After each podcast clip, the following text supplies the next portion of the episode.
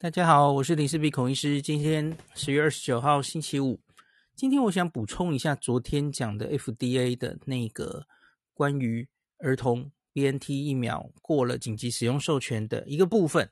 我昨天啰嗦了四十几分钟，可是有一部分齁，我漏掉了，忘记讲了，就是那个临床试验本身，两千多人的那个临床试验哦，其实九月初它就出来了。那那时候我有大概跟大家讲过，那时候只是新闻稿。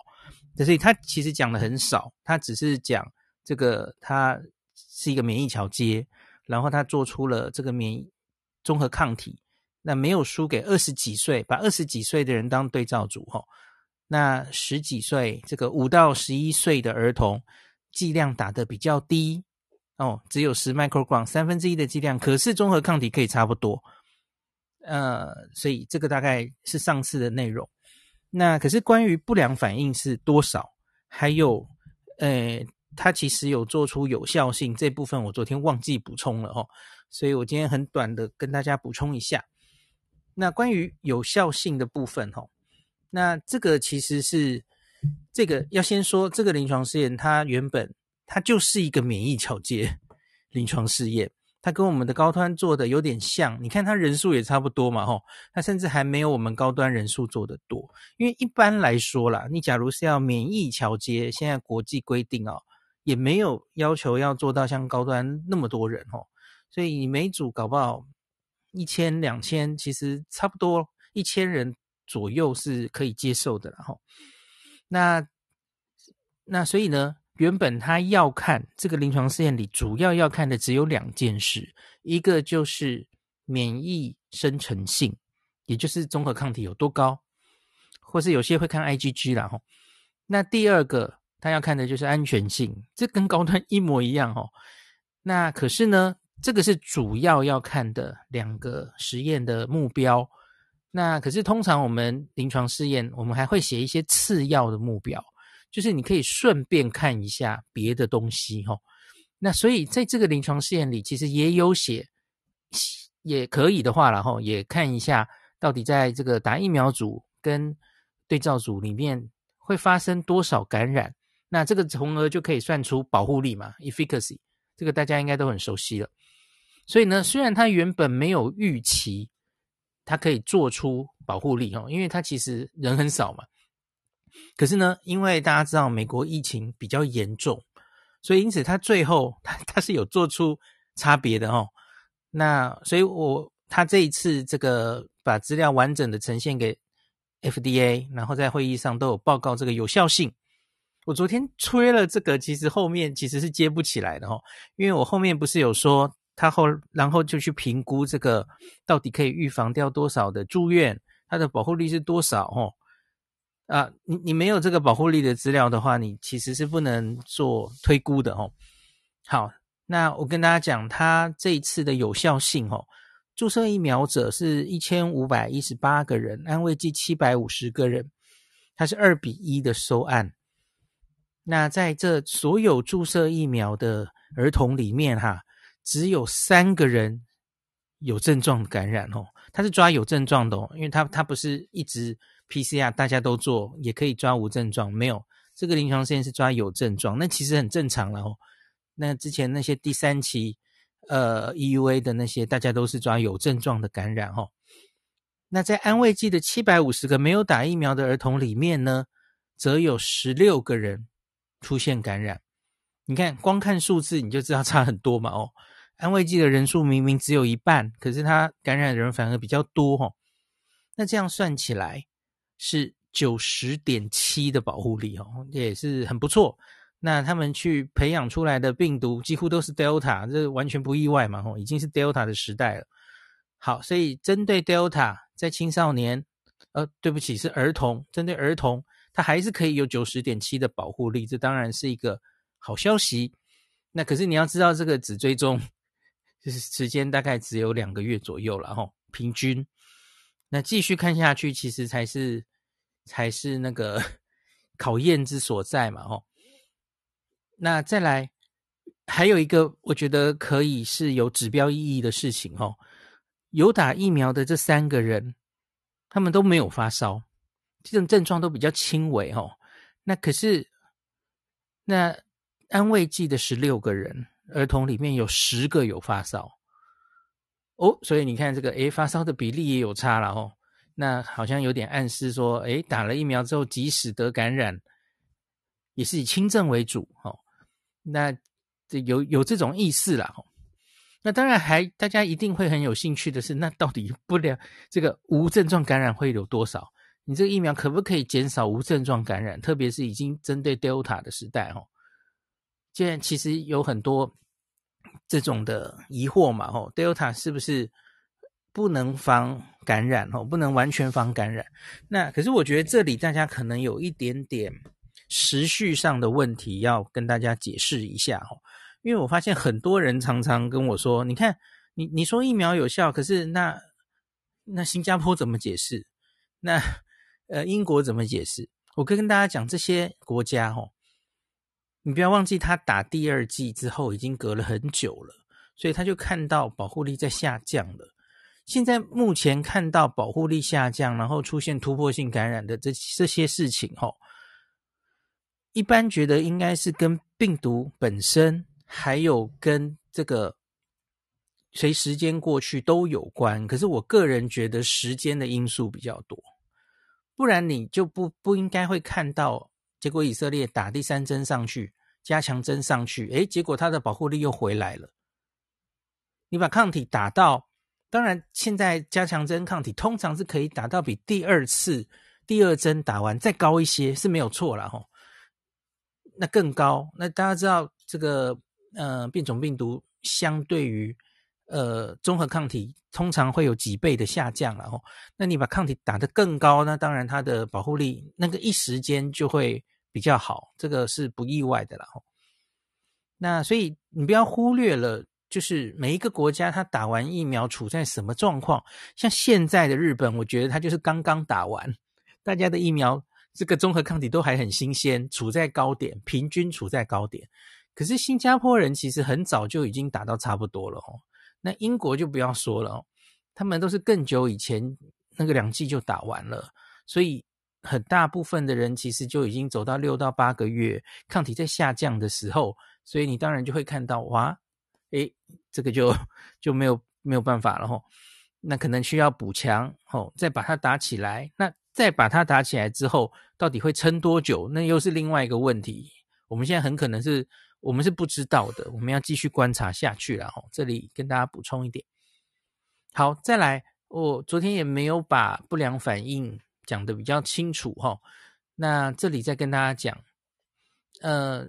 它当然，我们看不良反应哦，通常会看局部的不良反应，还有全身性的不良反应。局部的其实也没什么，就是打针注射部位疼痛啊，然后会不会红肿、热痛等等的哦。这个我就不一一的数字跟大家讲了。我跟大家讲，你可能会比较在乎的哦，注射完的发烧跟疲劳，我就讲这两个，因为这个大概是大家最在乎的哦。大家知道这个打完第二针的 BNT 哦，哦打第二剂的 mRNA 是呃大魔王哦，然后会发烧的比例，然后很倦怠的比例都蛮高的哦。那这个它是跟二十几岁当时第三期临床试验里面的人相比嘛，哦，好，我们来发烧说发烧，第一剂注射完这个儿童发烧的比例是二点五 percent。那第二剂是六点五 percent，哎，低很多哎，跟你印象中应该低很多嘛吼。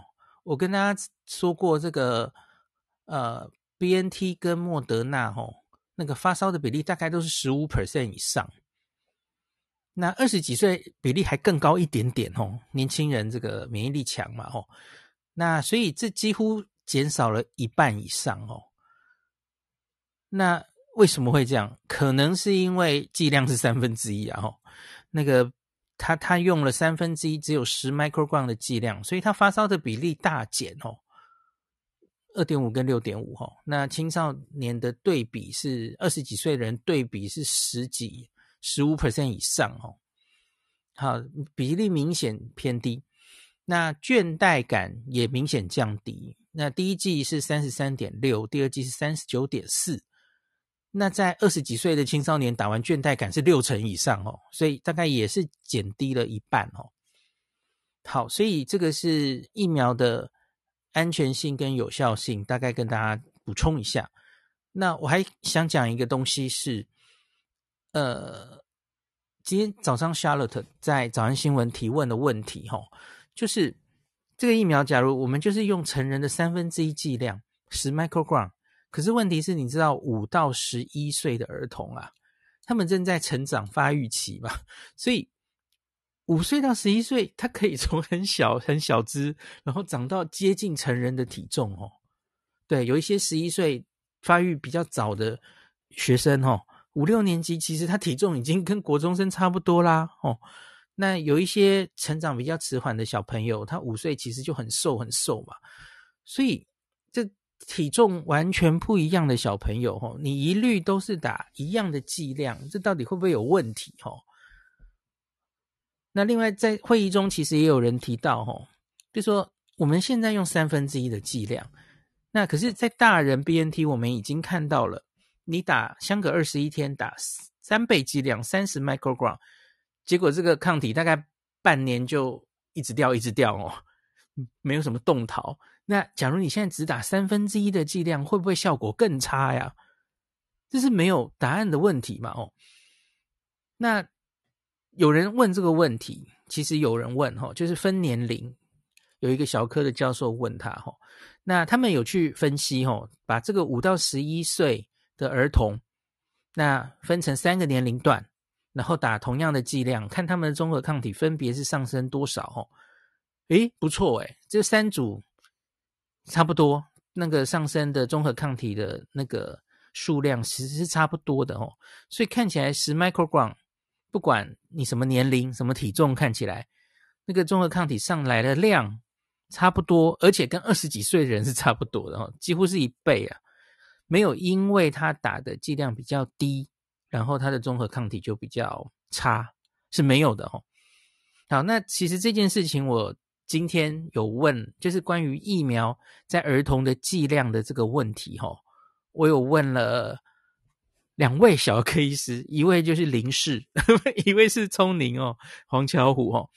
因为林氏跟我说，因为林氏整天在帮小朋友打疫苗嘛，哦，他当然是最最熟悉的哦。因为我我就跟他提出我的疑问，然后他跟我说，其实以他的经验，哦，疫苗这个东西。没有怎么在算体重的，很多疫苗其实通常小朋友跟大人的剂量不太会改变。那你要真的他讲出有一个印象，好像有改变的吼，三价的流感疫苗，就年纪小的人可能会打半量，然后大一点就是成人剂量这样。那可是其他的疫苗，很多疫苗其实大人小孩剂量根本就是一样，好像是 B 型肝炎的疫苗。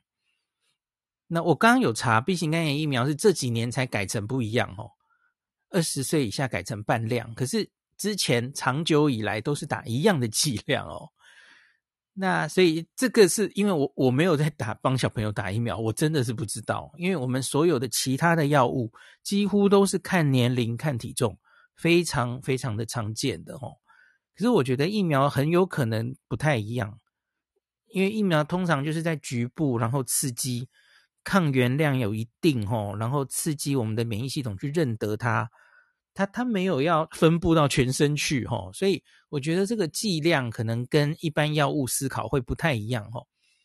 那我有问黄聪宁，黄聪宁就说，其实也有像是 A 肝其实就不一样，那 A 肝 B 肝其实现在都是大人小孩剂量会稍有不同了吼。那可是其他的，真的我我去大概翻了一下，还真的剂量都差不多，顶多齁打的次数会不一样。比方说肺炎链球菌疫苗比较传统的那支齁，你年纪越小开始打的话齁，你可能需要打比较多次。那你假如已经年纪比较大哦，那个次数越来越少，那这是因为小朋友免疫力还没有那么好，所以。你假如要更早一点打，你需要给他刺激多多次一点，他的这个免疫记忆还有抗体才会建立起来。那可是你比较成熟的人去打，那就不用那么多剂哦。可是每一剂真的还都是一样的哦，没有小朋友就打比较少剂量哦。对，我觉得这蛮有趣的哦，所以也也因此，就现在 BNT 看起来，它是五到十一岁就用三分之一的剂量，那他两半，我记得他更小的小小孩，他会打十分之一的剂量哦，三 microgram。那我们就继续看下去吧，因为我觉得，诶，其他的疫苗的经验好像未必需要这样做哦。可是我觉得重中之重应该是他可不可以测出来跟。就是其他大人都是差不多一样的综合抗体浓度的话，哈，那个剂量大概应该就是够的啦。那所以我们就继续看吧。我觉得这些剂量的问题，好，该怎么打，每一剂是多少，然后相隔应该多久，哈，这个人可能都要经过很多年，然后后续有研究才会。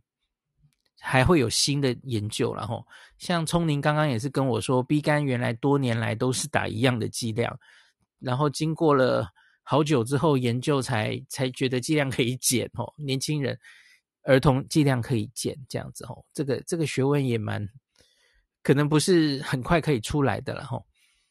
好，那所以大概跟大家补充到这里，有一件事情我是有点担心的哦。那个刚一直说儿童接种是十微克哦，三分之一的剂量。那辉瑞因此，因为你可能想，诶，这次那个剂量不一样，会不会容易打错啊？吼，因为跟大人的剂量不一样嘛，吼。那辉瑞 BNT 因此这次啊，他们推出了全新的橘瓶的包装，原本的 BNT 是蓝蓝瓶，吼。那它是橘瓶的包装，然后全新包装，避免大家弄错哦。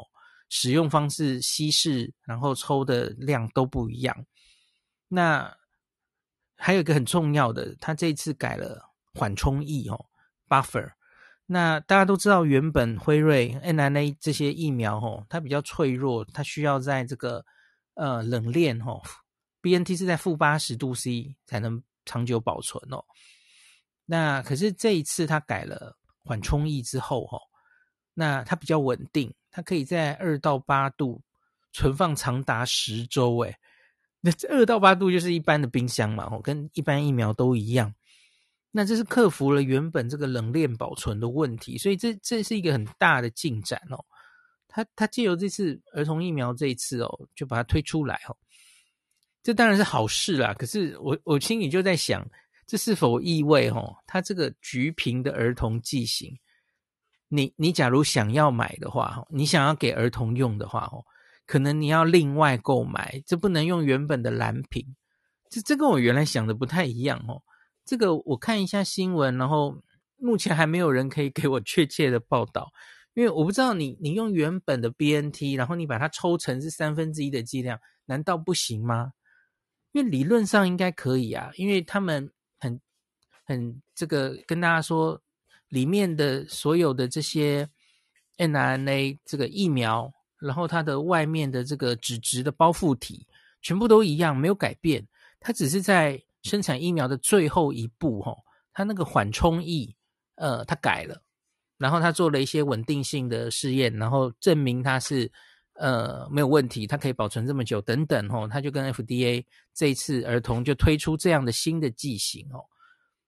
那所以一个有趣的问题就是，我早上就在 脸书有写嘛，吼，那这会不会？哎，我们大家知道，我们民间买了一千五百万剂的 BNT，那可是现在就变成不是这么简单。我原来想的很简单，说，哎，那我们这些 BNT 假如真的有意愿想要打儿童，有需要的话。那你就把其中原本的一百万剂吼，那儿童一人可以打三剂嘛吼，三分之一嘛，你一百万剂就可以给三百万儿童用啊，是不是这么简单的事啊？现在看起来好像不一定诶，我不知道他们会不会规定这个小孩一定要用新的包装打哦。可是学理上我又觉得好像不用这样啊，就是因为明明里面的疫苗是一样的哦，它只不过是 buffer 换了吼。我我不是很确定，这里目前没有人能给我答案哦。我只是在想，辉瑞会不会趁着这个儿童疫苗哦，然后再卖得更贵，想再赚一波哦？因为因为你想嘛，他现在不用冷链，不用那么麻烦，冷链是成本呐。那所以呢，他就诶，那所以我这个疫苗哦，新技术诶，我就卖的比较贵。我不知道啦，目前为止，我我在到处打听，我不是很确定。呃，假如我们需要儿童疫苗，是不是要单独购买这件事哦？那可是当然我，我也写说，我认为目前台湾是否要在现阶段就给儿童接种啊？我觉得现在是完全不急啊。这个问题显然，你现在当然可以开始考虑哦，你你开始思考是不是要做哦？也许要做超前部署，可是我觉得很明显不是现在。应该要急着去做的事啊，吼，那就如同我之前也不是很赞成现阶段就给青少年接种了，吼，我们有很多资料应该要去收集嘛。我们的青，我们这些儿童到底他的重症住院的比例，哦，是不是跟国外一样有这么多的 NISC，吼，那个严重的呃长久的那个血管炎的后遗症，吼。那 Long COVID 儿童有吗？哦，有没有跟英国一样多呢？嗯，那我觉得这些数字我们目前都是空白的，所以我们是不太能算出这个利弊得失的哦。那当然还要参考美国这样这个青少呃儿童大量打下去之后的心肌炎，还有心肌炎的长久追踪记录，国外的这些资料假如出来之后，大概我们才能好好的考虑。那在台湾的儿童是不是也该打疫苗？哦，该不该打 BNT 疫苗？哦，那所以我觉得不急啦，现因为现在很多连资料都没有的事情，哦，那你现在推想其实也是不知道 要怎么推想，哦，那所以暂且不是大问题，哦，我觉得更应该关注的问题可能是第一个，青少年现在 BNT 打了一剂了，请问他们的第二剂到底该不该打？哦，这个反而比较急的，他们已经 打下去了嘛，吼、哦。那第二个就是我我这一个礼拜已经多次跟大家分享的，吼、哦，我我自己觉得我们的七十五岁以上还有接近三成连第一剂都没有打，这个问题真的蛮严重的。呃，全部人都在关注，诶诶，这个 我们的一剂覆盖率、两剂覆盖率已经到多高了？可是结果。你你你一进进去看，这个重症最危险的人根本只有七成，这这这是不及格的好吗？不及格。那我们看到的好多国家，其实我今天看到一个 NHK 上哦，日本分年龄那个施打疫苗的那个呃比例的图哦，我我吓到了，超高诶。我们现在只说哦，日本那个。六十五岁以上的老人，就这样说，已经破九成了，两剂破九成。那其实他们有很详细的嘛，每十岁每十岁大概打了多少？哦，哦，他们真的很乖耶！我来念给大家听，多乖哦。那个一百岁以上，日本有，日本是平均年龄好像最高的国家，还是第二高？忘记了哈。他们一百岁以上，哈，我我先念一季，再念二季，哈。八十八 percent 跟八十六 percent，好，九十岁九十代，九十到一百岁，九十四跟九十二，八十岁九十五跟九十四，七十多岁九十三跟九十二，六十五到六十九，八十九跟八十七，还要念吗？六十到六十四是八八八五哦，越老越打好打满，哦，就是。我这几天持这种论调，然后希望大家呃也尽一份心力，看怎么样我们可以让我们的老人打。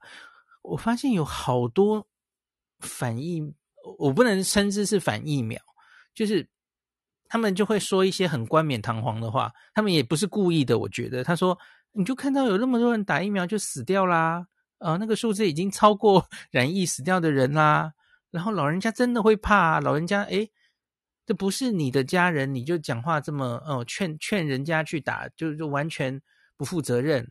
有人这样骂我，嗯、就说你我我我爸爸哈、哦，一大堆慢性病，一大堆心脏病是怎么样？所以他真的身体很脆弱，他不敢打。我就说那是我爸爸的话，哦，我要他第一个去打，因为你根本都没有想到他，他假如染上新冠的话，他是重症几率最高的人呢。假如我们再来一次本土疫情，然后，然后你爸爸就得病，然后就重症就去了。我不知道你会不会非常非常后悔，你那个时候帮他做的决定，就就叫他不要打。呃，当然你会说，反正假如他现在打了，然后就马上就出事了。嗯、呃，那反正假如假如现在台湾疫情控制的那么好，那就算疫情来了，哎，我就让他躲在家里啊，反正他也不会得到啊。好啦，可是假如有太多人心里都这样想的话，我我觉得我们我们会出事的。我觉得我们会出事的。这不是那些老人家什么自己呃自己呃，反正就是叫什么物竞天择就被淘汰了的这件事而已。他会瘫痪我们的医疗的，它会影响到全部的医疗。就跟五月那个时候一样，你们是不是都忘记五月发生什么事了？哦，哎，然后有人跟我说，就有一个人留言，因为我今天早上是这样写的哦，我是说现在考虑施打儿童可能不太切实际。他就跟我说，七十五岁以上这些人到现在还没打，你还在想着，就是他们很明显根本不想打了，然后你还在想着让他们打，这才叫不切实际，这样哦。我我我该怎么办呢？我我应该是说，我就看到了有这个问题呀、啊。难道我们就只是就就手一摊好啦，反正这些人不愿意打，那我们就去打年轻人呐、啊？你你只是表面上把那个覆盖率撑高，可是最危险的那群人，你没有付出努力。那他们为什么会不打？他们为什么会不打？不就是媒体搞的、名嘴搞的，然后在那边赖群组里面每天在那边传的错误解读的消息，把他们吓得不敢打。那我们就要这样认输了吗？连这么以那个注射疫苗，吼，像这么怕疫苗、反疫苗者甚重的那个欧洲人、法国人。日本人，他们老人都可以打好打满，凭什么台湾做不到啊？我们真的要这样输给这些错假消息吗？我觉得真的很不甘心啊！台湾一直以来是疫苗施打完整到数一数二的国家，而且我们是非常引以为自豪的，最常被提起的，国际上也非常有那个名。这个大家都很有名的，就是我们的 B 型肝炎施打计划嘛。然后我们的麻疹也施打的非常好哦，麻疹很早很早就从台湾根除了，这是连日本都做不到的事。日本早年七零年代发生了一堆疫苗的这些不良事件，他们整个社会吓到了，所以他们后来对疫苗真的是有一个年纪的人。都对疫苗是非常有疑虑的，可是他们因为自己的疫情，这一年以来，不管是经济上或是医疗上，看太多了，都都吓到了，大家都乖乖的去打。结果我们因为守的太好了，然后你一边骂政府，一边嫌疫苗来的慢，然后真的现在疫苗来了，你就一个一个嫌，然后就不打。我觉得我们这叫什么呢？因福得祸。我们现在守得这么好，反而让我们的老人就是有恃无恐，不不打疫苗。我真的很担心，我们最后会因此付出代价。这不是在开玩笑的。唉，我我我真的很希望，我觉得我们明明还没有拿出全力来好好的，因为我觉得对这些老人家。你要想出，你要去 approach 他们，他们到底，因为他们不愿意打的原因可能有百百种，你可能要一一去击破，这每一个人 要一一去去看他到底是卡在哪里哦。啊，这这这真的很很困难，我不知道哎，我只是觉得连日本，然后呢，连那么反疫苗的欧洲，特别是法国人。都可以做到，我不知道为什么我们做不到，我觉得真的蛮可惜的哦。好吧，那今天就讲到这里，